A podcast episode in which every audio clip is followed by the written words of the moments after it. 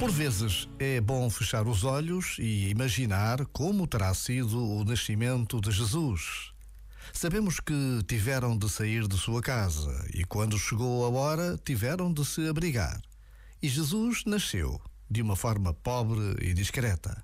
Como é poderosa esta lição de humildade! Que nascimento foi este que, há mais de 20 séculos, permanece na vida de milhões de crentes? Já agora, vale a pena pensar nisto. Um Feliz Natal. Este momento está disponível em podcast no site e na app.